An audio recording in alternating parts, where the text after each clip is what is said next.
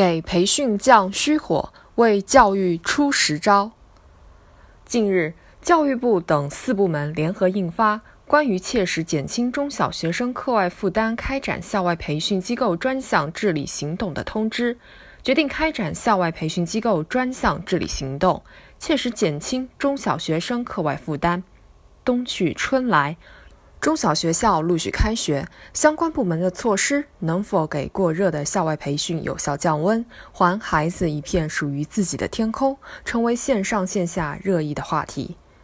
刚刚过去的寒假是校外培训旺季，假期比平时忙，许多孩子早已习以为常，而动辄数千甚至上万的培训费用，更令不少家庭难堪重负。去年暑假，网文月薪三万还是撑不起孩子的一个暑假，曾刷屏朋友圈，击中的正是孩子的痛处，家长的焦虑。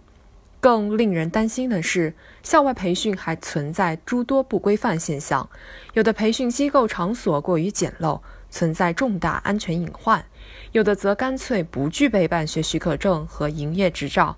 有的只顾砸钱。做广告招来生源，而实际教学与宣传内容相去甚远。凡此种种，令家长寒心，治理的呼声越来越强烈。校外培训在满足孩子个性化教育、差异化发展的同时，也面临野蛮生长、过多过滥的窘境。实际上，任何产业领域在起步阶段都可能经历粗放发育期。问题关键不是简单叫停。打板子，而是如何为不成熟的市场匹配成熟的监管机制，培育市场主体的法治精神，形成优胜劣汰的市场环境。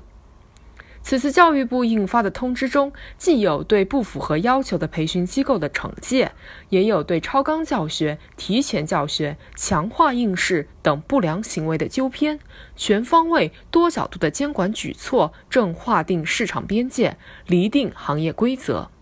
市场反应只是表象，校外培训过热根源在于优质教育资源的供需不平衡问题。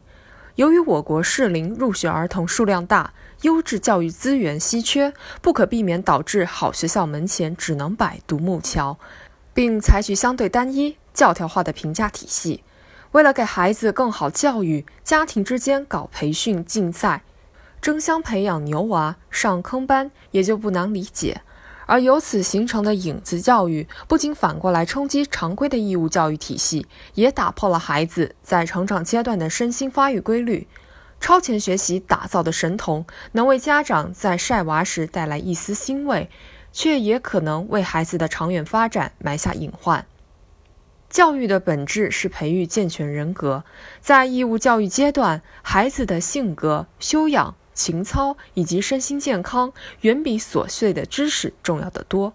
回归教育本质，需要家长、学校、企业乃至国家在教育的最根本理念上达成共识，共同努力。最近，教育部明确将在二零二零年前逐渐取消特长招生，这既是在制度上纠偏，也是让特长教育回归纯粹。另一方面，巧妇难为无米之炊。给校外培训降虚火，关键还是开源助基，把优质教育资源的蛋糕进一步做大。近日，中央出台关于全面深化新时代教师队伍建设改革的意见，真正让教师成为令人羡慕的职业，不再是一句空话。以优秀教师为代表的优质教育资源，有望拓展新的增量。更高质量的教育水平，更好的个人发展机会，是新时代美好生活的重要组成部分。在这个意义上，针对校外培训机构开展的整治行动，切口虽小。瞄准的却是社会治理、国家发展的大问题，狠抓落实，避免培训异化，回归教育本质，为孩子铺就更广阔的人生路，将给家庭带来更多获得感，也为科教兴国、人才强国提供强劲动力。